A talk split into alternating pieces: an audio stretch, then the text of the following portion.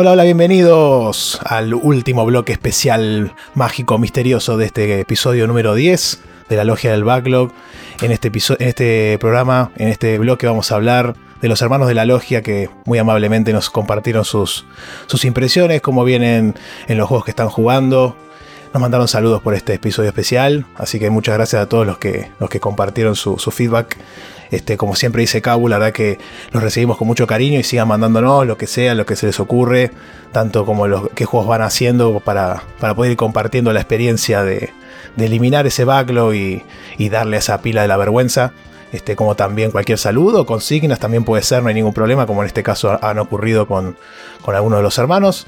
Y en el primer caso que tenemos, un amigo de la casa, ya que lo conocemos hace bastante, este Bastion, este Guillermo Pérez Luján o, o Seba Saga o, Bob Rocky. tiene muchas, muchos. Este, claro, Shadow Walker, tiene muchos alter egos. Este, así que, que él nos mandó un correo. Nos puso lo siguiente. Hola compañeros oyentes de Checkpoint y ahora parte de su propio podcast. Quería mandarles un saludo por los 10 programas de la logia que los escucho en los viajes del laburo y comentarles un poco los juegos que terminé de mi backlog en este 2021. Va a arrancar por los juegos terminados a inicios de año y así hasta llegar a hoy.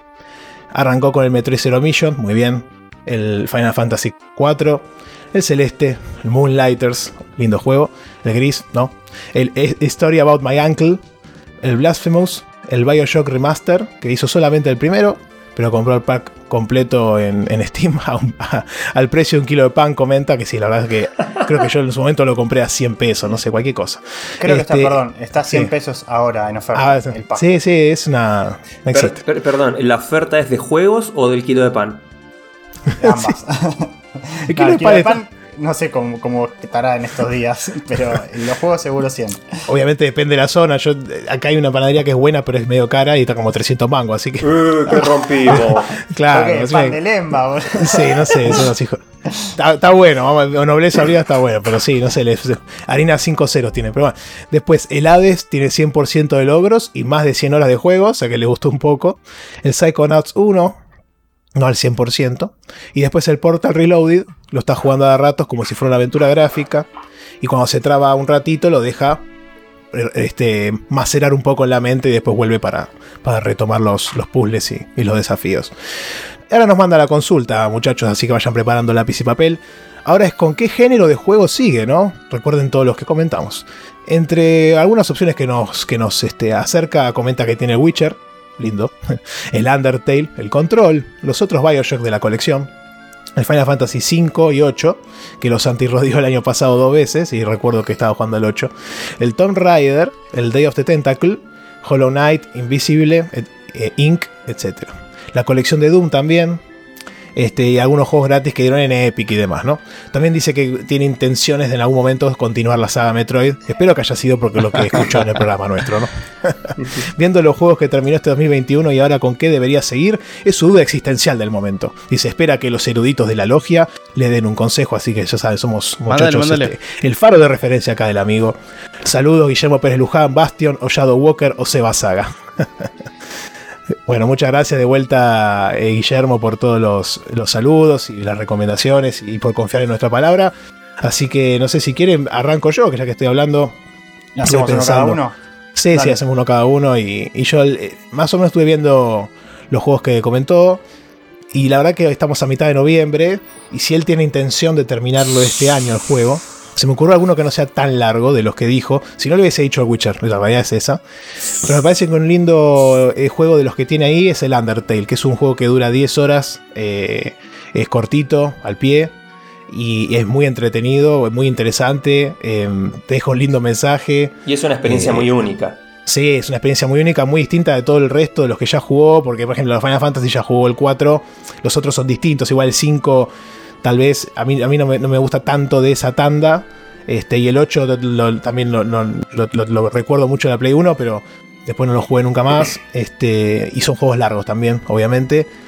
Y aventuras gráficas no jugo tantas tampoco, así que podría ser una alternativa porque son cortas, Day of the Tentacle, por ejemplo. Pero bueno, mi recomendación principal sería el Undertale, que como dijo Porco es una experiencia única y es un lindo, un lindo juego para, tener en, tu valor. Además, después puedes darle al Delta Run también que salió ahora hace poquito. Eh, secundó un poco la, la opinión de Santi. Eh, una otra razón que te puedo dar para no jugar el Witcher ahora es que eh, yo voy a estar terminando de leer los libros ahora este verano y probablemente el año que viene esté contando los juegos acá en el podcast. Así que si querés los podemos ir jugando a la par, nos podemos ir dando feedback y demás. no sé, como un pequeño incentivo, quizás no es grande, pero bueno. Y el Day of Tentacle, la verdad como aventura gráfica es hermoso, es cortito y al pie. Y después en el mail decía con qué género seguir. Y la verdad que la lista que nos pasó es súper variada de géneros. Creo que abarcaste todo. Lo único que quizás te podría recomendar, eh, que es un poquito distinto, en el sentido de que en el control es un triple A con todas las letras grande y moderno. Que veo que en la lista no hay ninguno. Podría decir que el Bioshock es un triple A con todas las letras, pero no es moderno, no es lo mismo jugar uno de ese momento que otro eh, hoy al día. Así que mis recomendaciones serían que vayas por el Day of Tentacle o por el Control. Yo le voy a hacer la contra a mis amigos y te voy a hacer la anti-recomendación. Nada, nada de cosas cortitas. Acá me sale el, Final Fantasy de, adentro. Y te voy a decir que sigas o con el Final Fantasy V o con el Final Fantasy VI. Eh, si vas por el 5, jugá la versión de Game Boy Advance porque es un porteo muy lindo que le añade varias mejoras de... ¿Cómo es esto? De calidad de vida. No, no solo de calidad de vida, sino de balance. Lo balancea un poco mejor, ah. agrega contenido extra post-game y middle game, algunos shows nuevos. Eh, la versión original de Super Nintendo no tiene una traducción oficial, el de Game Boy Advance sí.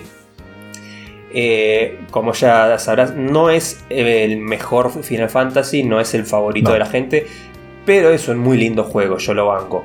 Eh, pero bueno, si vas a jugar un Final Fantasy después de haber jugado el 4 y querés ir por la mejor experiencia posible, no puedo dejar de recomendar del Final Fantasy VI, que de la época es, el, el, tope de, de la franquicia en la época de pixel art.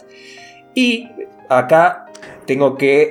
soy fundamentalista de una versión no oficial muy particular con la cual siempre que tengo la posibilidad le rompo las pelotas a la gente para que la pruebe. Si vas a jugar el Final Fantasy VI, bajate el, mod. Me olvidé el nombre del mod. Sí, eh, Brave New World. Ahí está, Brave New World. Brave New World. Ese es el, el mod que tenés que buscar para Super Nintendo porque hace un trabajo magistral balanceando todas las clases. Es un juego que tiene como 16 personajes y que en la versión original había algunos que eran totalmente inútiles, había mucho bug, mucha mecánica que no estaba bien programada. Este mod arregla absolutamente todo. Cada personaje es una experiencia única, eh, muy distintas entre sí y están todos muy balanceados. Sí, a nivel estructural lo mejora, porque recuerdo que en el original, por ejemplo, por decirte una cosa, no me acuerdo exactamente si era así el dato, pero cuando vos te atacaban con magia, eh, la, defensa mágica era un stat que no se llamaba defensa mágica, se llamaba vigor, por decir algo. Y, en el original no estaba asociado a ese stat, estaba asociado a defensa. Entonces ese stat no te servía medio para nada. Y en esta versión lo mejoraron y hicieron bien la relación. O sea, imagínate errores estructurales, ya, ¿no? Sí, tal cual. Arreglaron todos los errores de programación, de, de estadísticas y rebalancearon todas las estadísticas para que puedas tener variedad en estrategias y no quedarte solamente con las dos estrategias válidas rotas que le ganan a todas las demás. Así que mi recomendación es esa, Final Fantasy V, la versión de Game Boy Advance, o Final Fantasy VI Mod Brave New World. Bueno, yo voy a ir contra eh, mis compañeros que ya nombraron este juego y dijeron que no lo juegues, y yo te voy a decir que sí lo juegues, y es el Witcher. Vos dijiste la saga Witcher, eh, perdón, Sakul, pero quizás parece que, vale la pena nombrarlo. Eh, vos nombraste las sagas de Witcher. Yo te diría que juegues el Witcher 3, que es, es la obra maestra, me parece, de, la generación de Play 4 y la generación pasada. Eh, no sé si el juego de la generación, eso es muy personal. Para mí sí, pero bueno, cada uno dirá. y si no, podés jugar alguno de los otros, pero creo que no hace falta. El 2 me parece que, se defiende hoy en día. Es un poco más tosco y es otra experiencia completamente distinta. Eh, y el 1 es, digamos, olvida no olvidable, pero ya está muy viejo y creo que es difícil de, recomendar hoy en día. Sí, el 1 yo lo intenté arrancar a su momento hace varios años y es muy complicado, muy, muy, tiene que tener muchísimas ganas. Y entiendo yo que el 3 necesitas un poco el backlog, o el, background, perdón, de los libros más que del 2. No, no, o sea, yo, yo lo, jugué sin haber leído los libros y el 1 nunca lo jugué, jugué el 2 y el 3. El 1 lo empecé y lo dejé. Y la verdad que el 3 creo que se, defiende por sí solo. Mira, yo jugué el 1 entero. Eh, sí es verdad que la parte del pantano, para el que lo haya jugado va a entender, la sufrí muchísimo. Eh, el gameplay tardás, pero te acostumbras un poco. Pero la narrativa, cómo está escrito ese juego, la verdad es algo bellísimo. Si querés meterte por la historia en los Witcher, el 1 para mí es recomendable. No es necesario para jugar el 3, pero sí recomendable. Y respecto al 2, yo lo empecé. Cuando lo empecé y vi un par de cosas, dije, bueno, no, corto acá hasta terminar los libros y después sigo. Y así es como quedó en el fondo del backlog. No, es que la historia del 1 tengo entendido que está muy buena, pero yo a mí lo que me, chocó mucho fue el sistema de combate, los menús, e, es, muy raro, tenés como un modo ataque y un modo exploración y tenés que cambiar el, estilo con el que querés pelear y si jugás con mouse y teclado, pegar es con, con el mouse, tenés que hacer clic como, como si fuese un. Con, cierto ritmo. O sea, es, raro. Es, algo muy tosco para, lo que es la jugabilidad de hoy. Pero el Witcher 3 es impecable. El combate es. No es lo mejor, ningún Witcher creo que es. Pero el Witcher 3 tiene un mundo, un, una narrativa, un, back, o sea, nivel de. No, no tanto quizás la historia principal, pero las misiones secundarias son, algunas son increíbles. son muy bien escritas, con personajes muy memorables, eh, súper completo, lleno de cosas que hacer. Y no es el tipo de juego tampoco, me parece a mí, al estilo de Ubisoft, que tenés un mapa en el que aparecen mil cositas para nombrar. En este juego sí aparecen unos signos de pregunta, que primero son chocantes, pero no es lo mismo que un, juego de Ubisoft en el que vos sabés que cada, cada cosita es una misión de liberar un campamento o hacer una cosa larga, sino que eh, son capaz un lugar, un punto de interés o alguna misión secundaria. Y me parece que considerando la lista que pasaste, eh, el Witcher es un buen complemento porque no veo ningún juego, no veo ningún RPG eh, occidental largo, mundo abierto, o sea, es como completamente distinto. Y si no querés jugar Witcher, porque le haces caso a los chicos y lo dejas para el año que viene, eh, quizás un Tomb Raider podría ir, si es, si es el Tomb Raider 2013, el de, esta generación, me parece que... Vale, la generación pasada. Es un juegazo. Me encantó ese juego. Sí, parecería ser el reboot, por lo que comenta. Sí, si es el reboot, me parece que está muy bien. Eh, es divertido. No te diría que te metas en la saga entera, pero si es solo el primero, puede andar. Bueno, y yo para ser contrera de todos, voy a elegir otro juego, obviamente. Eh, y que yo, soy de la escuela de por ahí de, Facu, de Checkpoint, así que no soy tan fan de Witcher, lo probé y no me enganché.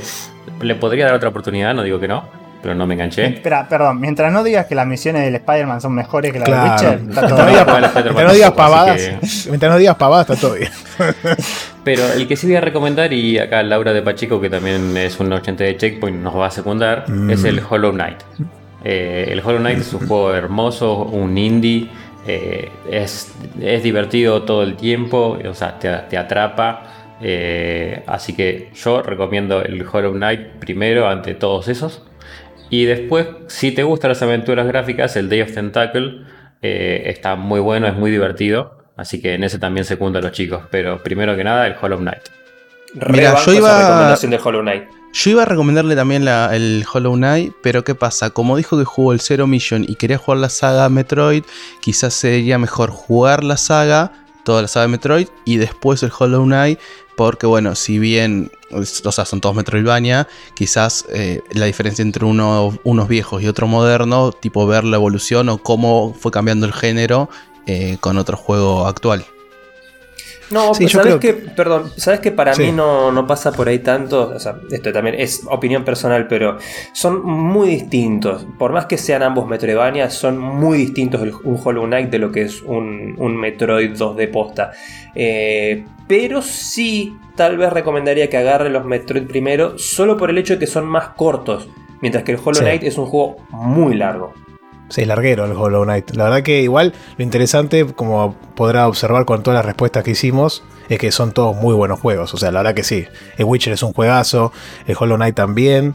Es larguito, como bien decías Porco recién, tiene una, unas 50 horas fácil. Depende a, qué ritmo y a dónde quiera llegar, ¿no? Pero se puede hacer larguito.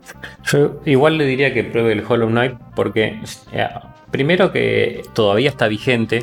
Eh, es, un juego que por más que ya tenga unos añitos, todavía está vigente está ahí en boca de que va a salir el, que sigue.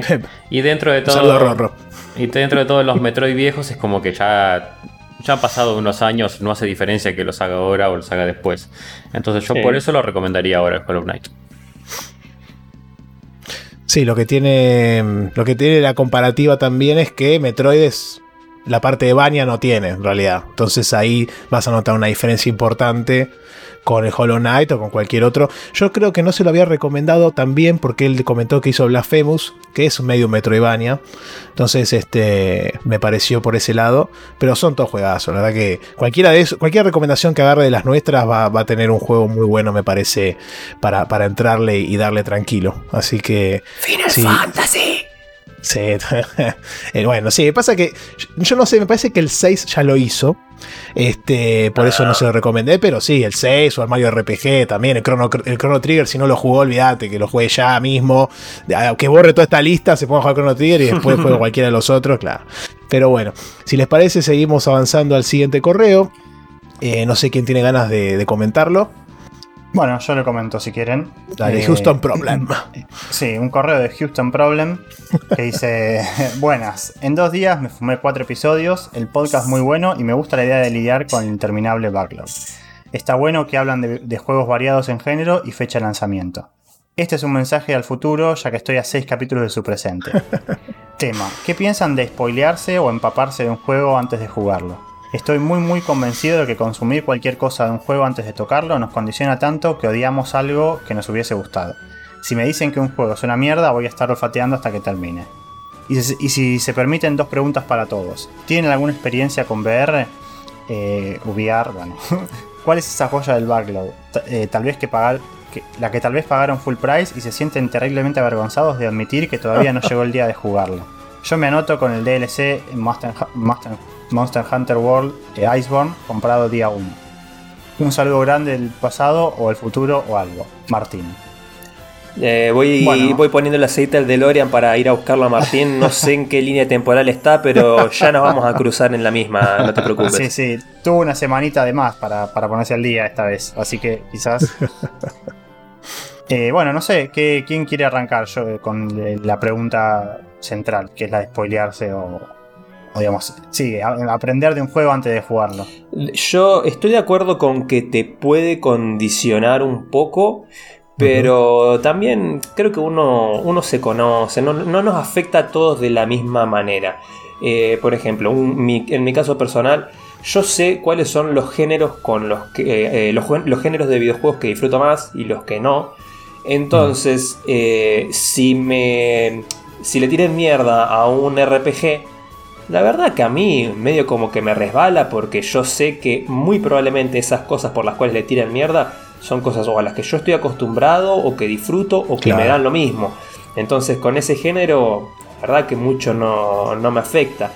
Eh, y bueno, también está el hecho de que trato de evitar guiar mis elecciones por la máquina de hack, pero eso ya es tema para otra conversación. Me, gustaría agarrar lo que dijiste recién del comentario sobre un género en particular. También es importante que uno ya lo va conociendo si es que estás metido y, consultando todo el tiempo, como nosotros o como otra gente con la que tratamos, eh, también de quién viene, ¿no? Porque a veces vos hablas con alguien que no es especialista en RPGs y te dice que ese RPG es una mierda porque son todos chinos iguales, entonces vos sabés que ese comentario lo tomás como diciendo, bueno, está bien, es alguien que juega siempre juegos de acción o que juega otro tipo de juegos y su comentario es como que no tiene demasiado sentido o importancia para uno que que es fanático de ese género, pero para otro que, justo quiere entrar y tal vez dice que son todos iguales y dice, bueno, entonces no lo juego, qué sé yo, tenés ese tema, ¿no? Mismo en el sentido inverso, perdón, un, cachito más y, cierro mi parte.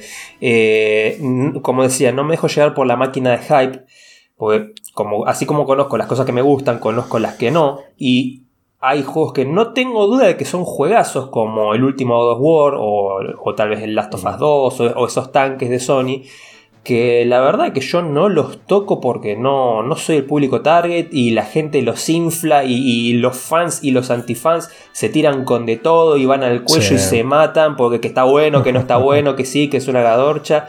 Eh, pero bueno, son discusiones que a mí por suerte las puedo esquivar porque son juegos que simple y llanamente no me interesan.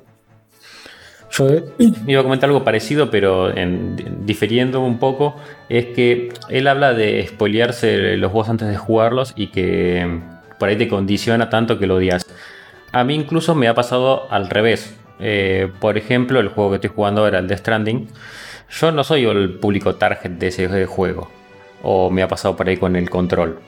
Y son juegos que los juego porque mucha gente, a pesar de que algunos dicen que es una garcha otros dicen que están buenos, son, mucha gente ha dicho que están buenos. Entonces les doy una oportunidad a ese tipo de juegos, sabiendo que por ahí dentro de un género que por ahí no es eh, mi habitué, es como que tratás de agarrar dentro de todo como los mejorcitos para tener una experiencia por ahí un, un poco más llana en ese tipo de juegos. Y eso por lo menos me ha servido para jugar algunos juegos fuera de mi área de confort como, como comentaba recién, seguro igual fue porque escuchaste comentarios de gente que seguís, ¿no? O que, o que, tenés en estima su opinión. Sí, por supuesto. Además, mucho por ahí en, Checkpoint, donde dentro de todos les gustó. Eh, igual he escuchado algunos que, no le gustó, porque tengo un amigo que me dice es una, garcha del simulador de Rappi. Y bueno, pero Sabes, por ejemplo, otra cosa que, que, me dicen es que por ahí el juego se empieza a poner más interesante a partir de cierto tiempo. Entonces es como que vos decís, si estás cerca de ese tiempo y por ahí no te terminas de enganchar, decís, bueno, me, estiro un poquitito a ver si, si realmente hay un enganche en ese momento, que por ahí si no lo dejabas y, me iba. Yo por mi parte eh, aplico más o menos lo mismo que hago con las películas. Si sé que es un producto que voy a consumir, trato de informarme lo mínimo indispensable, si el primer trailer, si el primer gameplay y ya. Y lo corto y no miro más porque sé que es algo que voy a consumir, entonces quiero descubrirlo. A mí me gusta la sorpresa, descubrirlo. Y además, últimamente los trailers, tanto de películas como de juegos, suelen estar tan mal hechos por algunas personas que te spoilean cosas. O quizás son spoilers menores, pero no quiero que pensar que el juego va por X y después encontrarme que es un Z. Entonces, si sé que lo voy a consumir, no me empapo lo mínimo posible. Si es un producto que tengo duda, como por dar un ejemplo actual, el último Pokémon, el remake que va a salir ahora, que se ve que está bastante complicado. O por ejemplo salió hace poco la, el remaster de la GTA Trilogy. Son productos que quizás me interesan, pero no los voy a consumir, de forma inmediata. Entonces ahí sí me interesaría un poquito más de ver qué onda, si está bueno el juego o no. Más que nada si está roto o no, básicamente. Estoy re de acuerdo con eso. si no dejo que me condicionen las opiniones, sí trato de esquivar todo lo que pueda considerarse spoiler de un juego que me interesa. Eh, me hubiera gustado jugar el Metroid Dread, por ejemplo, sin haber visto los últimos dos o tres trailers en los que te revelaban un boss en particular. Que dale, dejate hinchar las pelotas. te, revelaban, te revelaban un boss en particular, te revelaban todas las zonas. Deja que me eh, sorprenda y alguna cosita más, que obviamente hay algunas que son estandartes de la saga, entonces como que voy a decir, bueno, está bien, qué sé yo. Samus se hace bolita, y sí, obvio, eh, uno esperaría que se haga bolita, pero, mm, pero en otros casos te han mostrado voces y cuestiones que decís, uh, esto hubiese sido una sorpresa muy, grata, ¿no? Sí, yo creo que con los trailers hay un problema eh, que es. Incluso ahora hay tráiler del tráiler. O sea, vos pones un tráiler de, una un tráiler de una película y tenés 10 segundos al principio que son escenas del tráiler que te van a venir en 40 segundos. Pero yo, más allá de, lo que es el tráiler o spoilearse con un tráiler o con una review, sino a nivel general de, conversación, yo creo que en algún punto es inevitable, capaz de escuchar comentarios de un juego, pero que, como dicen los chicos, eh, si, si, uno está. Si uno es consciente de dónde salen esos comentarios, o sea, quién los hace y qué tipo de opiniones tiene, creo que no es, es, es posible no, no arruinarse la experiencia de antemano. Yo, por ejemplo, de Resident Evil 6, que lo comenté, nada, desde hace meses que yo lo vengo sabiendo que el juego es malo, que todos me lo dicen, o sea, yo ya ese juego lo, esperé, o sea, lo jugué sabiendo que iba a ser malo o que tenía sus cosas cuestionables. Y sí, las tiene, y es verdad, pero al mismo tiempo yo no lo había jugado, entonces me, gustó eh, haberlo jugado y haber dicho, bueno, ¿es, real, es realmente tan malo o no, o quizás lo exageraron, o quizás al final a mí me gustó y en realidad vamos, al resto de la gente no y a mí sí. En este caso, spoiler, no, no es así.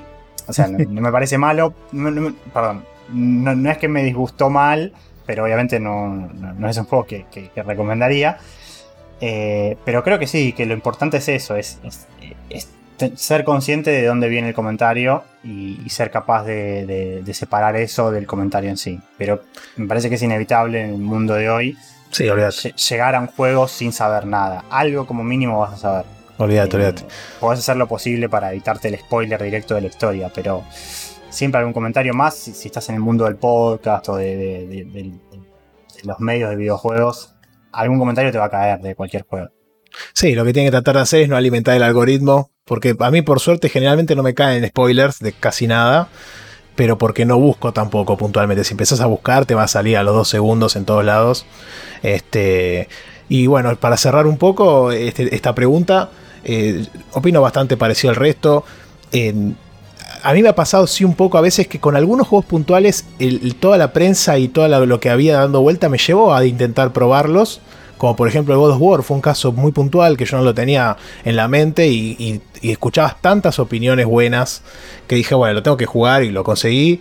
Y me terminó gustando hasta ahí, un poco como dice Porco, que no soy tan, tan target de los pelijuegos estos o juegos de acción así como, como plantea Sony con sus estudios. Y lo terminé dejando, pero bueno, algún día será retomado, tal vez. Este, lo que sí puedo agregar es que me pasó, por ejemplo, cuando lo, conté en su momento con Yuka eh, tratar de escuchar las opiniones, inclusive de las que son contreras de un juego, porque en ese caso me acuerdo que había leído la, review de Jim Sterling y le daba con un caño. Y uno de los puntos que. Todos los puntos negativos que planteaba eran puntos que a mí me encantaban. De ese género en puntual y de ese estilo de juego. Entonces yo sabía que estaba ante un producto que me iba a encantar, por más que una persona lo haya defenestrado. Porque lo que decía era lo que yo justamente buscaba, ¿no? Y me pasa, por ejemplo, ahora con el Forza, está todo el mundo como loco. Y la verdad que a mí no, me importa demasiado, no, no soy de jugar juegos de carrera de ese estilo. Y es como que igual hay mucha prensa tan, tan presente que en un momento decís, bueno, lo pruebo, lo pruebo, pero no, la verdad que también hoy en día con el acceso a tantas cosas por suerte que tenemos, como servicios como Game Pass y, juegos que regala Epic y demás, este, me parece que a veces el, bien más preciado pasa a ser el tiempo, más allá del costo de un juego, ¿no? Entonces, este, antes de probar algo, me fijo bien si tengo el tiempo de dedicarle a probar eso y no estar jugando otra cosa este, que tal vez me podría ya interesar más, ¿no? Eso el problema que tienes es que te empezás a cerrar en, los géneros que uno juega. Pero la verdad es que si, si, realmente te gusta eso y es lo que buscas, no, no me parece tampoco tan malo en sí. Este, pero bueno, eh, y, si quieren, para seguimos con las otras dos preguntas, las, contesto yo ya que estoy hablando. Nos preguntaba si tenemos alguna experiencia con VR y la joya que hayamos pagado full price y que no hayamos jugado. Yo tengo un caso ahí hermoso. La experiencia con VR, un poco y nada jugué en la en las AGS, en las Argentina Game Show, había unos boots donde mostraban cómo funcionaba el Oculus Rift y, y, algún otro más. Y ahí probé el, el Beat Saber. Así que bien, me, gustó. Este, pero bueno, después pero la cagada ahí es que no te pueden no te ponían auriculares. Entonces cuando estaba jugando con el juego en realidad virtual, pero con, la, con el ruido de fondo del lugar. Entonces la experiencia era obviamente subpar, ¿no? Y, no, y no estaba interesante la...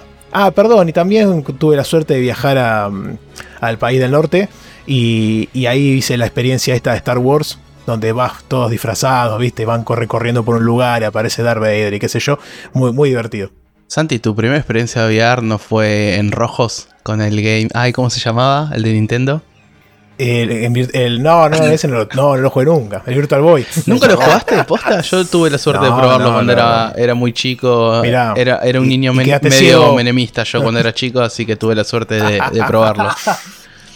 Quedaste ciego una semana, más o menos. Sí, recuerdo habérmelo puesto y, ver de cuello. Sí, me acuerdo haber visto muchas cosas rojas, pero después no tengo ningún recuerdo más que rojos. Recuerdo mucho rojo, nada más. Eh, y, ya, ya que tomé, eh, retomo tomo un poco también la pregunta. VR, más o menos la misma experiencia de Santi con la AGS y eso demás, el Beat Saber, hermoso juego. Y un par de experiencias de esas boludas tipo de escalar o cosas, nada, nada demasiado. Tengo muchas ganas de entrar al VR, eh, sobre todo en PC por el Alex y otras cosas. Pero como no es un juego. A ver, tengo la Play 4 y la Switch medio tirada. Si compro VR va a pasar lo mismo, entonces por eso no quiero meter mucho gasto en eso. Y hablando de Switch y Play 4, quizás no sean compras día 1, algunas y otras no, pero lo que más me duele en mi backlog, que son medio todo joyitas, son los exclusivos que tengo de Switch y de Play 4 que todavía no terminé. Eh, Las sofás, Bloodborne, el último Uncharted, la colección de Mario, el Zelda, ay, ¿cómo se llama? El Heroes Warrior, algo así. Eh, eh, sí, el Age of Calamity. Age of Calamity, exacto. O sea, tengo esos juegos que todavía los compré muchos día uno, otros los compré a, a precio rebajado en físico y todavía no los terminé. Yo estoy en una situación muy similar. Mis dos joyitas que tengo ahí juntando polvo son para la Switch el Tales of Vesperia y el Tokyo Mirage Sessions. Eh, que Oh. ese encima lo compré también día 1. El Tales of Vesperia, por suerte, lo agarré a buen precio, un poquito más barato de normal, eh, Sí. cerrado con celofán, todo. Ambos los probé un par de horitas y quedaron ahí colgados en el backlog. Pronto, ten- por, por lo menos el año que viene, quiero tratar de, de jugar ambos, porque están ahí físicos. Eso es lo que más Avisame, me duele. eh. Dale, Avísame, eh, que tengo los dos. dale, dale.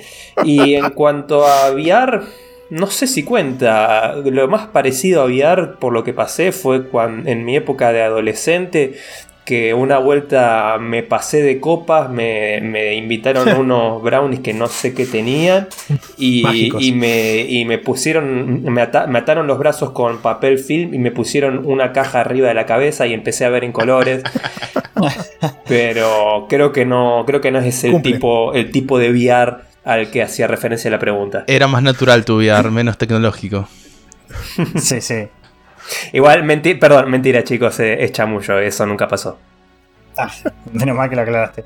Eh, no, yo creo que VR, lo único que jugué fue eh, un amigo, va, sí, un, eh, el esposo de mi prima, más que, sí, más que amigo, es esposo de mi prima, que vive en Estados Unidos y tiene el PlayStation VR y un, viajé, tuve la suerte de viajar el año pasado y lo, fuimos a la casa todo y me mostró el Until Dawn eh, Rush of Blood, que es, el, es un juego de VR de, de- de PlayStation.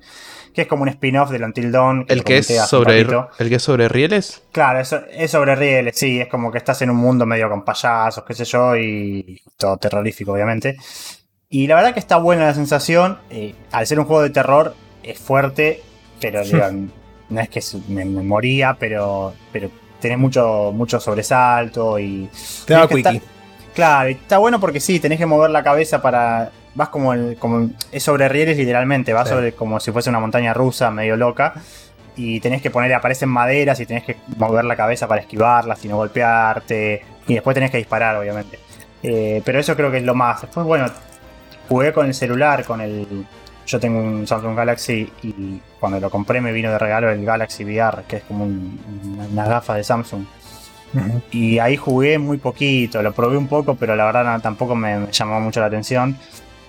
Eh, no me acuerdo qué, juego jugué y probé algunas aplicaciones, pero después no, no. La verdad tampoco me, me- me quita el sueño probarlo, eh, o sea, comprar un- unos lentes para mí ni nada. Hace unos episodios eh, eh, Ignacio nos comentó la experiencia del Star Wars Squadrons en VR y creo que sí, hay juegos que me parece que valen mucho la pena, pero yo lo sigo viendo como si fuese un, un complemento y no una, una revolución en cómo van a ser los juegos de ahora en más. Eh, hay Sí, no. gente que quizás los ve más de ese lado. Para mí es un complemento, es como experiencias VR muy puntuales, pero Sí, Nada yo, más. yo comparto, lo veo más o menos como alguien puede decir, no sé, el, el feedback haptic de PlayStation 5 o algo por el estilo. O sea, te aporta un poco más, pero para mí todavía no encontré ningún juego que te cambie la experiencia totalmente por ser VR. Claro, yo creo que hay experiencias VR puntualmente. Bueno, el Resident Evil 7 no sé cómo será en VR. Yo creo que ese sí te, te- te- tenés que cambiarte los pantalones bastante seguido. Pero, pero después me parece que hay cosas muy puntuales que son eh, experiencias, cositas como la de Star Wars que comentó Santi. Pero no sé si, si a nivel general. Y, y joyas así del backlog que tenga, no sé qué definir como joya. Juego que jugué, que compré en full price, sí, el Control, el Ultimate Edition, que la compré en Steam cuando salió full price. Jugué 3 horas y lo dejé. Y ahora estoy esperando a ver si cambio la placa de video y lo juego con, ray tracing y toda la bola, así que lo, lo, lo pateé un poco, un poco por eso. Y después creo que el Resident Evil Village, que lo compré también full price cuando salió, adelantándome a esta super... Eh, el buen Pueblo 8. Sí, sí, a, esta maratón. Y ya dentro de poco espero que lo, creo que lo voy a jugar. Eh, no sé, me falta poco, termino el 6, me quedan las remakes de los primeros y, y este. Y el Raccoon City. No, no, no, eso no, no spoilers. Cuando dejas de sufrir, te vas para el pueblo 8. Claro. Tal cual. Bueno, yo con VR no tengo experiencia. Lo, más cercano que recuerdo son cuando jugábamos con las pistolitas en, en Sacoa, que era como que tenías las pistolitas y era como que estabas más o menos metido. Eso es lo más cercano a VR. Y sobre joyas del backlog, tengo una que quiero hablar más adelante, pero bueno, ya que está la pregunta acá, lo voy a tirar. Que yo compré el Phoenix Point en pre-order y lo debo haber jugado tal vez unas dos horitas después de haber jugado mucho al XCOM 2. Y apenas salió en pre-order, por ahí tenía algunos detallecitos todavía que no estaban arreglados. Y me vienen llegando, no sé, una vez por mes un mail de todos los updates que van haciendo. Y el juego ya tiene como, no sé, como dos años debe tener. Y siguen sacando update, update, update. Así que como que me, me re juega a jugarlo. Así que seguramente más adelante lo enganche ahí. Ese es el, el juego ahí que más me duele. El, no es, es, porque quiera terminar siempre las preguntas, pero justo no comenté el juego, la joyita que tenía colgada. Y antes un, pequeño este, comentario de, de VR cuando dijo Sakul de que lo compraba y lo dejaba colgado. Yo siento que es algo que actualmente tendrías como que estar muy este, este, con la causa como para comprarlo, ¿no? Como que tendrías que estar bien metido y decir, bueno, le voy a dedicar este tiempo porque más allá de que actualmente a los dispositivos ya no tienen tantos cables o, mejoraron sus tecnologías desde que salió, eh, sigue siendo un tema de ponerte el casco, de hacer toda la preparación, que posiblemente mucha gente eh, quiera, no sé, prender la consola y arrancar a jugar directamente. Este, y, eso es como que son trabas que si te da paja o qué sé yo, son difíciles de saltear, ¿no? Pero bueno, la verdad que vamos a ver que cómo sigue avanzando la tecnología y si empiezan a. y si se cumple, no sé, la profecía de algunas películas. donde, viste, te metes vos al juego todo entero directamente y te sumergís en una experiencia ahí súper loca y qué sé yo. Con el chip neural de Elon Musk. Claro, sí, sí, sí, no sé. Vamos a ver qué pasa. Y después la joyita, que, siempre tengo la espina clavada, que ya lo comenté acá alguna vez y que lo quiero jugar, los, los quiero jugar. Me compré la saga Kingdom Hearts entera cuando salió el 3, eh, toda, el, 1.5, el 2.5, el 2.8, no sé, todas las mierdas saqué de ahí. Y el 3, obviamente, y jugué al 1 nada más.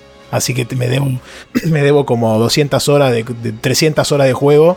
Este, pero bueno, sí, mi, idea es tratar de completar eso, ¿no? Así que tengo ganas de entrarle a esa, a esa parte. Y, y, bueno, si les parece, avanzamos con el último correo del señor M. Arránquenos. Bueno, el correo es de M. Dice: En el último programa mencionaron al pasar el Octopath Travel. ¿Cuándo lo sacaron del backlog? Al terminar alguna historia, las 8. Y después comenta algunas otras preguntas como: ¿Alguno seguía por los trofeos para decir que terminó un juego? Y de Ron Gilbert, ¿han jugado o tienen en el backlog al Death Spunk? Saludos y voy a intentar leer el nick que se lee como MDJKS. Y voy a aprovechar ya que estoy hablando también yo a continuar, así alguna vez se cansan de mi voz. Por ahora no lo creo. Y el Octopath Travel todavía no lo compré, lo quiero jugar. No, no cuenta como backlog porque todavía no lo compré, pero es uno de los que ahí me interesa y que quedó ahí. Eh, con el tema de los trofeos, por ahí yo no les doy mucha pelota. Me gusta cuando por ahí estás en Steam y sacas un, un achievement. Me gusta cómo sacarlo, pero no me voy a poner a leer cuáles me faltan o investigar. Eso no lo voy a hacer. Pero bueno, el, que te sale ahí mientras jugás es como, ah, mira, saqué un trofeito. Eso, eso sí me gusta. Y la pregunta sobre Ron Gilbert. Eh, bueno, tenía el Timberlake Park, que todavía me falta un, un poquito, que ya lo vinimos mencionando en otros programas. Eh, el Death Spunk no lo conocía, lo tuve que googlear. Parece lindo, la verdad que no lo conocía. Y el que más o menos es de Ron Gilbert eh, vendría a ser el Monkey Island 5, que no lo jugué, que creo que lo compré también y no lo jugué. técnicamente no es de Ron Gilbert porque Ron Gilbert solamente ayudó con las ideas, él no, no escribió el juego.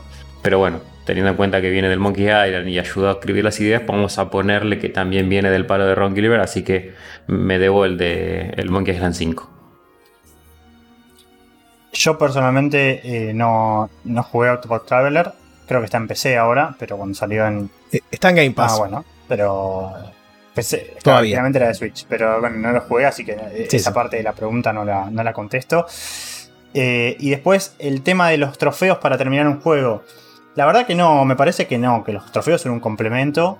Yo creo que el- los juegos que, que- salvo que me guste mucho y, y diga quiero sacar el 100% de los trofeos, eh, y ahí diga, bueno, estiro un poco más el tiempo de juego, pero en general no, me parece que, ojo, me gusta buscar algunos trofeos en particular por un tema personal, por ejemplo, no sé, nombro el Deus Ex, eh, el Human Revolution o el Mankind Divided, los dos tienen trofeos por terminar el juego sin matar a nadie. Y ese trofeo lo hice, no por el trofeo en sí, sino también por la experiencia de decir, bueno, trato de jugarlo sin matar a nadie. Pero no es que busqué terminar todos los trofeos para decir que terminé el juego. Eso no. A mí mucho no me. No, soy de cazar juegos, de, ser cazador de trofeos. Eh, creo que tengo un par que terminé al 100%. El, eh, uno de los Tomb Raiders de los nuevos lo terminé al 100. Y creo que el Jedi Star Wars. El Jedi Star Wars. el Star Wars Jedi Fallen Order. Ese también. Pero también porque los trofeos son trofeos sencillitos. Eh, hay, hay juegos que tienen trofeos de, de jugarlo tres veces, terminarlo en menos de 5 horas, matar a todos los. Bueno, eso es- ya es- me parece mucho. Pero creo que sí, eso. Y después, perdón, de lo último de, de Ron Gilbert. De Ron Gilbert. eh, no, yo no jugué nada de Ron Gilbert. No, no jugué aventuras gráficas. Creo que ninguna en mi vida. Así que mátenme si quieren, pero no, lo- no lo hice. Ya, ya estamos preparando los, los Sí. Eh, yo por mi parte, el Octo- Octopath Traveler, qué mal lo pronuncié, por Dios. Pero bueno, Sí, sí, sigamos Full adelante. Sí, sí, sí, se, se me taró ahí. Pa- parece que estamos a- Sí, sí, parece sí. que estamos hablando de tres juegos diferentes, porque todos lo pronunciamos diferente. Eh, yo jugué la demo en Switch en su momento. Me gustó mucho todo el juego, menos cómo armaron la historia. Esto de las ocho historias, de que tenés un ladrón y una monja en el mismo equipo y no se hablan, Sí. no hay consecuencias, no nada. Eso me bajó un montón. Eh, por ejemplo, de ese estilo de juegos, ahora tengo ganas de cuando salga el Project Triangle o algo así, creo que se Mm, llamaba. Eh, le tengo bastante ganas. Triangle. Sacaron el Project Claro. ahora. Sí, Triangle. Triangle Bueno, Strategy. el Triangle de Strategy ese. Tengo bastante ganas de jugar ese. Creo que no es de los mismos creadores, pero bueno, es va por esa onda del juego. Eh, pero no, la verdad el Octopath no va a estar, no estuvo ni va a estar en mi backlog. Pero porque bueno, hay mucho el género eh, similar para jugar. Y antes de eso, por ejemplo, debería jugar el Chrono Trigger o algún Final Fantasy antes que Porco, Porco me cuelgue, ¿no? Eh, Sí, sí. Después con el tema de trofeos, yo soy un poco anti trofeos. S- O sea, anti trofeos cuando, por ejemplo, en, estuve comentando hoy que juega el Last of Us, para sacar el 100% te pide ju- ganar el juego y volverlo a ganar en New Sí. Game Plus en la dificultad más alta. Y para mí eso es algo horrible. Me gustaba en la época de Play 3 cuando había trofeos falopa de algunos no tanto, como por ejemplo en Assassin's Creed Revelation tenías que ir a la torre más alta y saltar y era como una caída que duraba como 5 segundos y te dan un trofeo por eso. Eso me parece ok. O no me acuerdo en qué otro juego, creo que en un GTA era, tenías que golpear algo y como que, que recorra 600 metros. Entonces estaba bueno porque eran esos trofeos medio falopa que te obligaban o te hacían jugar con mecánicas, pero era divertido. No te hacían pasar el juego tres veces o buscar todas las mierditas coleccionables. Ese tipo de trofeos no me van. Eh, yo sinceramente un juego lo termino por la experiencia cuando siento que el juego me dio todo lo que me puede dar cuando es un juego de historia, ¿no? Un juego de historia, termina la historia, suele terminar el juego. Y si es un juego, no sé, un roguelike, cuando siento que me dio todo lo que me puede dar, ya está, ahí lo corto para mí. Y por último, este Dead Spunk, creo que era el nombre que habías dicho. No, Así la es. verdad nunca lo había escuchado el juego. Eh, de Ron Gilbert he jugado alguna que otra aventura gráfica. Pero bueno, no, no sé qué tendré en el tintero, cuál será el próximo juego que juegue. Pero bueno, le voy a pegar un ojo a este que mencionaste. Em, bueno, la verdad que por mi caso, no sé si te parece porco, dejamos lo de Octopas para el final, así lo hablamos juntos. Me parece que vamos a tener ahí un poquito para, para explayarnos. Em, lo, el tema de los trofeos, puntualmente, yo no, no soy anti-trofeos, sino que me parecen totalmente intrascendentes. Entonces, la verdad es que ni los registro. Eh, eh, sí, un poco cuando, como dice Cabo, cuando aparece alguno y está jugando, me causa gracia, a veces veo el título, qué, qué fue lo que pasó, por qué salió. Este, pero no los busco. O sea, me pasó con el Final Fantasy VII Remake, la primera parte, digamos. Este, vamos a ver cuándo sale la segunda. Este, que fue uno de los que más completé. Llegué como el 80% y me faltaron algunos. Cuando lo empecé a revisar dije, no, olvídate, no hay chance de que los haga. Y, justamente hay mucho de esos que, que decía Sakul, de pasar el juego de vuelta, pasar en cierta dificultad. Que inclusive hay gente que obviamente hace de, su profesión este, cazar todos los tesoros estos y todos los trofeos y, ya planifica antes de jugar cómo lo va a jugar para poder sacar en una run la mayor cantidad de trofeos posibles porque a veces tenés muchos que te dicen, no sé, eh, arrancar el juego con esta opción habilitada. Entonces vos tenés que saber que al momento que arrancaste habilitar esa opción porque si no después perdiste. O sea, te haces todo el juego y no lo vas a tener nunca ese trofeo. Me parece muy pedorro si no suman nada a la experiencia. Y después también tenés un montón de trofeos que están atados a la parte multiplayer posiblemente de juegos viejos que ya no tengan servidores activos o que no tenga nadie con quien jugar me parece totalmente detrimental a la experiencia y no, que no suma absolutamente nada. Así que bueno, pero, pero bueno, sí, yo siempre me guío más que nada para un juego terminado. Eh, si es un juego que tiene un principio y un final bastante claro, eh, esas cuestiones. Y después, cuando ya siento que no me dan más nada, obviamente sigo avanzando, ¿no? Por ejemplo, este año comenté el gris, que estoy muy contento de la experiencia que viví con ese juego. Y que cuando lo terminé, me faltaban tres boludeces que las podría haber He vuelto a hacerlas, que era una hora más de juego, pero no, dije, no, listo, chao, se terminó y ahí ya está. Y después de Ron Gilbert, eh, me queda el Monkey Island 2, que ese lo tengo, siempre lo tengo presente y no, no, lo estoy pudiendo agarrar porque es como que no sé, no estoy en el mood, como comentaba cuando dice el Thimbleweed, pero bueno, le tengo muchas ganas. Y el Death Punk eh, lo revisé en YouTube también cuando él nos comentó porque no lo tenía en vista es de la época de Play 3, 360, eh, yo en esa época no jugaba tanto. Y, me pareció muy bueno. Eh, eh, comentaban que era la mezcla perfecta entre Monkey Island y Diablo. Ya con eso, esa premisa es como que llama bastante. Así que, que no sé, está bueno. Hay que tenerlo. no, está accesible porque lo busqué en la store de Windows o de Xbox para ver si Microsoft lo había traído por retrocompatibilidad, pero no está. Así que lamentablemente está, está, me parece que está atado a esa generación, así que va a estar difícil el acceso. Bien, en mi caso yo comparto bastante la opinión. Los, la verdad a mí los trofeos ni me van ni me mueven, no me mueven la aguja, los ignoro completamente. También eh, hay que tener en cuenta que yo hace muy poco que empecé a jugar en, Play 4, la conseguí a principio de este año y debo haber jugado dos o tres juegos nomás. Eh, por lo que antes de eso mi única experiencia con una plataforma que tuviera este tipo de achievements era en Steam. Y la verdad que de nuevo me resbalan. Sí disfruto cuando en Steam me aparece algún achievement eh, particularmente gracioso. Ah, como comenté cuando jugué a Evans Remains, que uno de los achievements era el de, poder ver el termo de aguante boquita, el termo del más grande. ese, tipo de curiosidades sí las disfruto cuando salen de, manera orgánica. Pero salvo eso, verdad que los trofeos para mí no existen, me resbalan. Em, respecto a lo de Ron Gilbert, yo toda mi experiencia con, él y con las aventuras gráficas fue haber jugado los Monkey Island 1, 2 y 3. Todos juegazos del recontracarajo. Eh, ah, y el, y el Maniac Mansion. detalle gracioso. Del, el Maniac Mansion lo, jugué la versión de, de NES en emulador. Ni siquiera la versión de PC.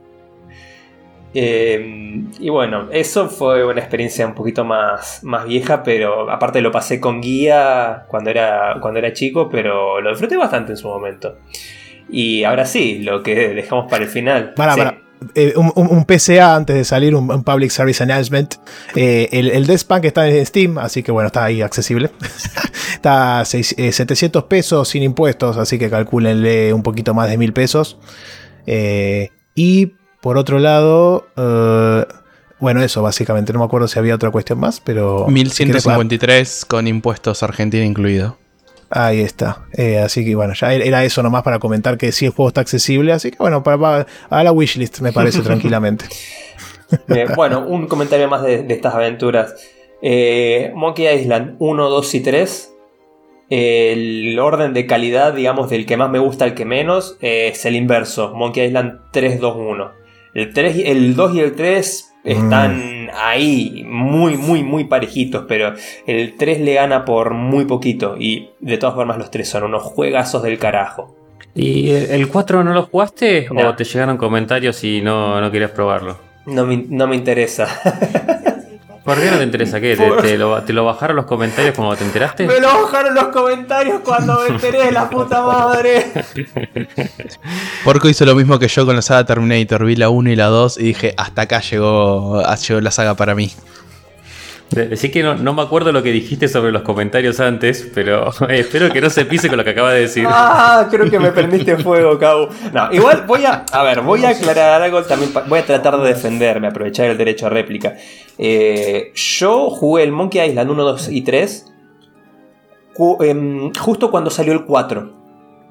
Y en ese entonces, como eran otros tiempos, era otra historia, para mí tenía buena pinta el 4 y medio como que tenía ganas de jugarlo, pero era inaccesible, porque ahí si querías un juego tenías que comprar la copia en una tiendita amiga. Encima que yo vivía en la Loma del Orto, en el sur del país en aquel entonces, era mucho más difícil conseguir cualquier juego, incluso pirata. Eh, y ya más de grande, para cuando tal vez podría haber sido más fácil para mí jugarlo, yo, creo, yo creo que ya había tomado la decisión de no jugarlo porque se veía muy crocante para mí antes de saber que para la gente era una mierda. Después me enteré que para la gente. Después. Después me enteré que para la gente era una mierda y eso terminó de asentar mi opinión, pero ya venía un poco performada. No fui tan condicionado. Y bueno, luego de que Cabo me prenda fuego, eh, ahora sí, pasamos a nuestra opinión sobre el Octopath Santi. Creo, que este es el juego con el cual se inició nuestra relación personal, tuya y mía, Santi, como seguidores fundadores de, la logia del backlog. sí, más o menos, ¿eh? fue una piedra fundacional. Totalmente. con, el tiempo que, con el tiempo que llevó. En mi caso, yo lo completé al 100%, todas las historias, todas las side stories y todo aquello que ocurre post-game y que te ayuda a darle un cierre un poco más eh, completo al juego. De todas formas, creo que voy a ser flexible como para considerarlo terminado cuando completas las cuatro historias principales. Y esa, es un poco mi postura con la mayoría de los juegos. Un juego se termina cuando ya te dio todo lo que tenía para darte. Esto ya lo he dicho en programas anteriores. Eh, y si el juego tiene un modo historia, una historia principal, con pasarlo una vez sin detenerte demasiado, simplemente disfrutando el viaje y disfrutándolo al ritmo que quieras hacerlo, en el momento que terminas la historia principal, para mí ya se le puede dar un cierre a ese juego. Sí, totalmente. Yo recién estaba chequeando porque, bueno, por suerte tuve la, posibilidad de adquirir una, una Switch OLED de estas hermosas que están ahora. Y, estuve probando un montón de juegos a ver cómo se veía, obviamente el, aditamento principal es la pantalla, ¿no? Como dice el modelo directamente. Y, levanté el Octopath porque hace rato ya lo había borrado porque lo, había terminado, digamos, a comento cuánto hice. Y el, juego más jugado de la consola es el Pokémon Sword, con casi 200 horas. Y después tenemos este, o sea, eh, perdón, después viene el Smash y después viene este con 140 horas. O sea, la verdad que es un juego que requiere una dedicación absoluta. A mí me llevó más o menos tres años terminarlo. O sea, lo compré de salida y a partir de ahí, este, cada, fui jugando en más o menos tres o cuatro tandas distintas a lo largo de ese tiempo. Este, en cada una de ellas me enganchaba a, pleno y le seguía metiendo hasta que algún momento pasaba algo que interrumpía el juego y, me, dedicaba a otra cosa. Em, es un juego que tiene ocho personajes, cada personaje tiene cuatro partes de su historia principal o de su arco, eh, con lo cual tenemos 32 historias, digamos, distintas en algún punto. Capítulos, si se quiere. Claro, claro, capítulos, y cada uno de ellos trata con personajes diferentes, con tramas distintas. Algunos tienen ciertas similitudes con otros, hay algunos que parecen medio de relleno, pero bueno, tiene sentido también. Y me parece que va un poco con la lógica de, ese tipo de juego. Ponle que cada episodio te puede llevar 2-3 horas, ¿no? Eh, después tenés un salto importante de dificultad a veces entre la primera tanda de, capítulos y la segunda tanda. Es como que ahí siempre el juego acomoda la dificultad y posiblemente en el último de la, de la primera tanda lo pases caminando y el primero de la segunda te, te, te cuesta un poquito más. Este, me parece que el juego te invita a que vos vayas variando tu party, a que vayas probando diferentes combinaciones. Este, por ese lado el juego me parece que está diseñado de manera magistral. el sistema de combate es fantástico también. Y, bueno, entonces yo cuando completé todas las historias de todos, ahí en ese momento es como que empecé a considerar sacarlo del backlog. Obviamente em, venía muy embalado, al haber terminado todo eso, es como que tenía con venía con ganas de más. Y lo curioso es que después hay un contenido postgame que no vamos a spoilear y no, decir nada puntual, pero había un, una parte del contenido postgame que está muy oculta, la verdad, que es raro. Eh, yo creo que uno por su motus propio no sé si llegaría a descubrirlo.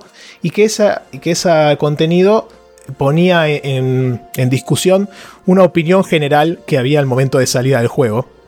Lo cual demuestra en cierta parte que los reviewers o no juegan el juego completo o hacen una parte nomás. Este, porque vos decís, che, loco, acá estaba esto, vos criticaste esto, y sí está. Tal vez no está en nivel que uno esperaría que estuviese en este tipo de juegos, pero sí Podemos estaba. decirlo de una forma un poco más genérica y ambigua para no spoilear nada. La, gran crítica que tenía la gente era que eh, las historias están muy desconectadas entre sí y tienen poco en común, cuando la realidad es que tenés un contenido que, si bien es, es opcional, eh, permite juntar los caminos y darle un, cierre un poco más global a la experiencia, que funciona como un hilo conector para todo lo que jugaste previamente. Es más, eh, yo creo que eh, el hecho de saber que existe eso está bueno porque a uno te lo motiva para cuando llegas a esa instancia decir, che, ahora quiero saber qué es esto. bueno, cuestión que ese, ese contenido yo no lo pude completar. Me quedó la espina clavadísima mal porque estuve un rato haciéndolo y, no lo pude hacer.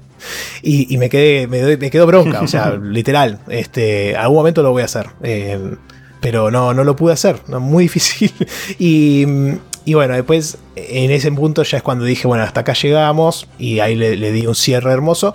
Pero la verdad que sí, em, como comenté antes, está en Game Pass. Salió en marzo en Game Pass, ¿no? Y en Xbox, obviamente, y en PC también. Eh, perdón, en Game Pass salió en marzo, empecé había salido eh, a mitad de año anterior, me parece, porque el juego tuvo un año de exclusividad para Switch, más o menos, uno o dos años.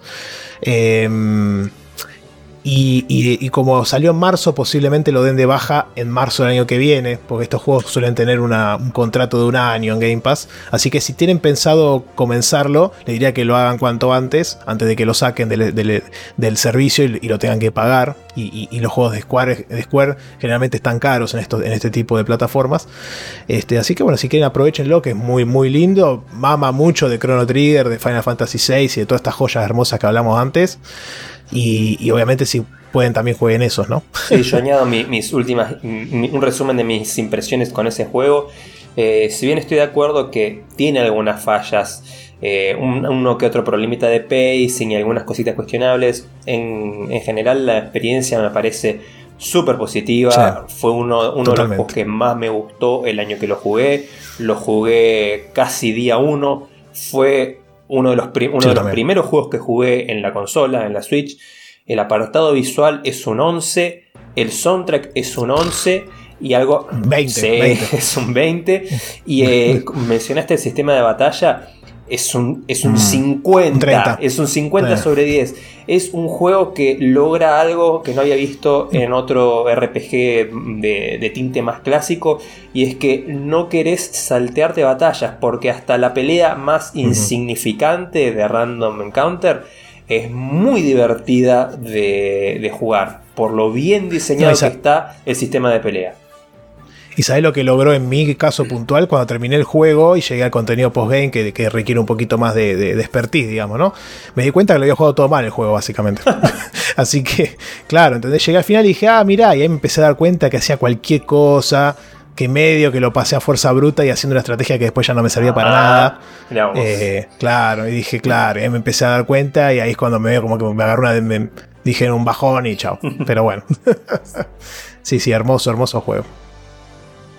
Y, bueno, con eso cerramos los, los correos de los hermanos de la logia por el programa número 10. La verdad que les agradecemos a, a los tres que se acercaron sus, sus comentarios. Antes de, de- cerrar el, el- bloque y el programa, también quería aprovechar a comentar que en YouTube tuvimos un par de comentarios de, de Mari de Lana, que nos, nos comentó, nosotros habíamos preguntado en el episodio 9 cómo le decían a, a Puzzle en, en otros lugares o cómo lo habían escuchado decirle, porque bueno, nosotros decíamos si era puzzle, puzzle, puzzle o demás. Y dice que en México le decían, o no sé si en México, sí, en streamer mexicano le decía pozole, lo cual me llamó mucho la atención porque pozole es una comida, así que no sé qué onda. Este, pero bueno, hay gente para todo. Después, este, también nos comentó ella eh, que nos iba, que no- nos felicitó por el programa número 8. Este, y después Leandro Najaris, que tal vez lo mencionemos ahora en breve, eh, estuvo jugando Son of the Enders HD, que lo dieron en Gold, y que eh, no, era, no es muy Kojima fan, y que le pareció bastante crocante y bastante duro, o medio tosco a esta altura el juego. Él habla de los juegos, no sé si, si es que regalaron, yo creo que no sé si se habían regalado los dos, pero, pero bueno, se ve que de alguna forma habrá jugado los toda la saga. Eh, le pareció muy básico si la narrativa no tiene las genialidades que vino a buscar, lo cual es un comentario bastante Sí, yo interesante. tenía entendido que se, lo, Este- se lo elogiaba al juego por lo contrario. Sí, bastante picantón, pero bueno, eh, habría que jugarlo. Yo no lo jugué lamentablemente. Eh, el otro día estuve viendo eh, cosas de Metal Gear, que yo por suerte pude jugar toda la saga. y tengo unas ganas de volver. Justo un amigo me prestó la Play 3, así que no sé si salen de vuelta todos, pero son hermosos. Esos son hermosos, sin lugar a dudas. Y mm, dice que habrá sido genial por el 2001, pero hoy en día es más para dejarlo pasar. Así que bueno, ahí tienen el, la hot take del amigo Leandro, así que sepan eh, tener ese, ese el tema. Y después en Telegram, eh, Casti. Para, para, para. ¿Dijiste Telegram? Oh my god, estamos en no solo estamos en el bloque este, especial nuevo, sino que estamos hablando de un nuevo medio de comunicación que es Telegram, que, que está- estamos instaurando, así que están todos más que bienvenidos. Si es que no pudieron ver las publicaciones que hicimos en las redes, de mandarnos este texto o un mensaje de audio, más especialmente que, que esa vía se permite para mandar ese tipo de comunicación, que es arroba logia-del-backlog, ese es el usuario en Telegram, así que ahí nos pueden mandar los audios que quieran, que después obviamente pasarán por el filtro correspondiente y después veremos si los subimos o no, pero ustedes mándenlo que los vamos a escuchar todos seguramente. Obviamente. La casa se reserva el Eh, derecho de admisión y permanencia. Claro. Por supuesto. Ustedes vieron lo que hizo así Porco con el último capítulo editando, así que e- es libre de hacer lo que quiera. Total y absolutamente. Eh, el amigo Casti nos mandó un mensaje que ya lo, lo- lo- lo estuve hinchando un poquito las guindas a Rami bastante. Que dice: ¿Dónde, ¿Dónde se vota para que juegue al Operation Raccoon City? No, no, no, tanta maldad no. pues ahora quiero jugar los, los buenos, los, las remakes. Los buenos, ¿se está jugando el 6? No, No, bueno, no, por eso, después, de, después de este quiero jugar los buenos. No me quiero Ah. meter otra vez a jugar algo peor, como el Operation Raccoon City, o no, me- no sé, el Dark Side Chronicles, Umbrella Chronicles, todas esas cosas. Ahí tenés, otro medio. que otro que se lleva por los comentarios en vez de agarrar y ver si es realmente así. Ustedes se dan cuenta que si algún día, no sé si lo haremos o no, abrimos un cafecito similar, vamos a someternos a que la Eh. gente pague para que juguemos mierda. Y por eso, por Eh, eso me opongo a abrir cafecito. O cafecitos que no, no, no de- determinen que juguemos algo. Pero Es bueno. una meta, una meta de Patreon, si no.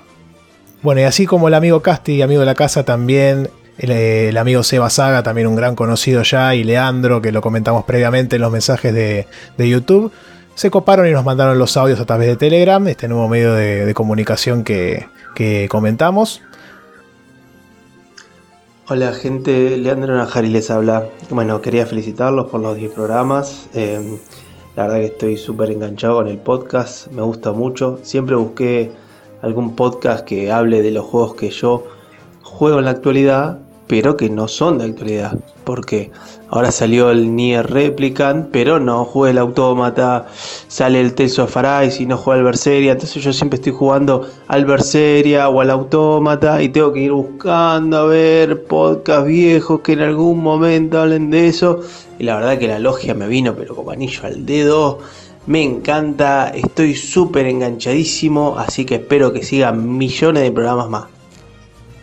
Hola chicos, acá Seba Saga, un muy fiel oyente de la logia del backlog, que de hecho, haciéndole honor al nombre, eh, tengo backlog de podcast también, así que todavía no voy a poder escuchar el episodio 10 porque me tengo que poner al día. Pero bueno, nada, quería felicitarlos justamente por eso, por llegar al episodio número 10, están haciendo un laburo espectacular.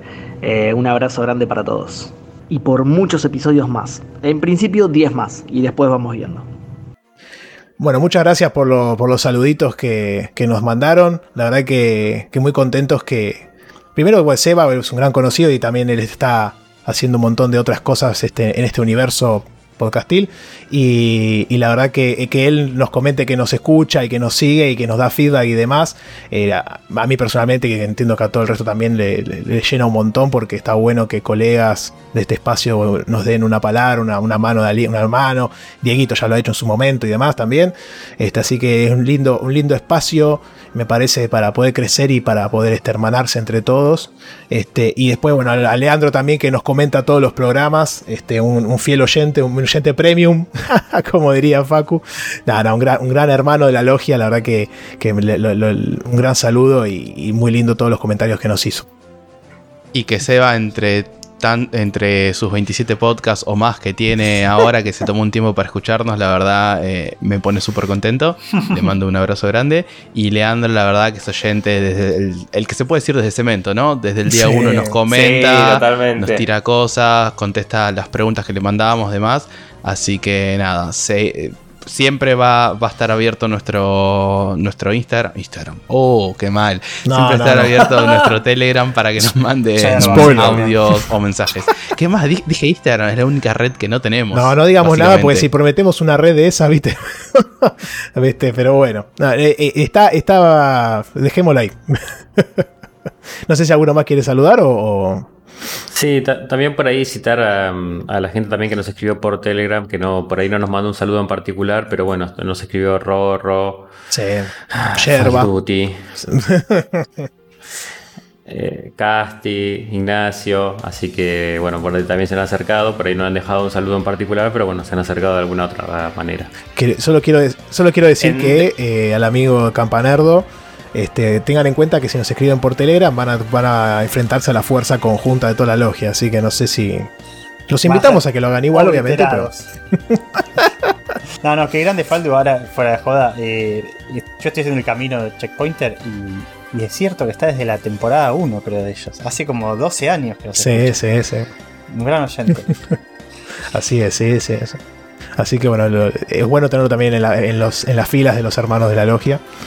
Y si les parece, vamos cerrando este gran episodio número 10 el, aniversario. Super XL. Super XXXL. este, obviamente. Dedicado para, dedicado para Seba, que siempre se queja de que los programas son largos. Sí, mucha gente nos alguna gente nos, algunas personas nos han dicho que, les querían que sea más corto, pero bueno, tienen los timestamps también, así que y entendemos un poco que la reorganización va a facilitar que la gente pueda ir a consumir el contenido directamente y saltearse aquellas partes que quiera o no eh, escuchar, así que si... Y también es cierto que es un episodio demorado, que viene con una semanita. Sí, claro, así que tengan en cuenta eso. Está permitida el, ah. rato este. Así que bueno, si, si escucharon hasta acá, les agradecemos infinitamente. Eh, al que escuche una parte también le agradecemos un montón. Eh, pueden dejarnos feedback por todas las redes que ya comentamos, por Twitter, por YouTube, por Telegram ahora también. Este, nos pueden mandar un mail a la logia, logia del backlog.gmail.com. Este, a las dos. A las dos, a, la logia también vayan. Eh, en Twitter nos encuentran con la logia del backlog, en YouTube también. Este, y el podcast está subido en, en Spotify, también está en, Google Podcast, en sus este, administradores de podcast amigos también pueden subirlo, ahí tenemos el, el, RCS. Así que con todo esto cerramos este episodio, les mandamos un gran saludo a todos y nos vemos en dos semanitas. Adiós. Chao, chao, gracias. Chao. chao.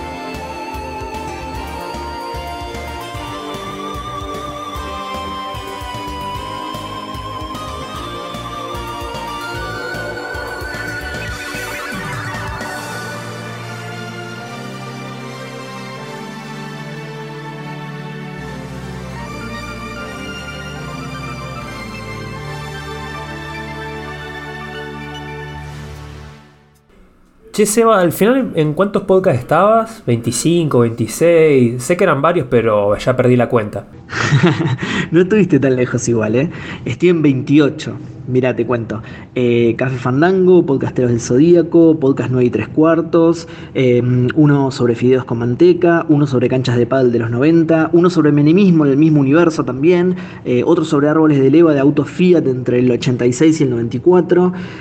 también estoy por, por, arrancar uno con unos amigos que se va a llamar La Logia del Backlog, en el que vamos a ir quemando backlog. Nada, muy buena la idea, la verdad. Por suerte ya registramos el nombre y todo.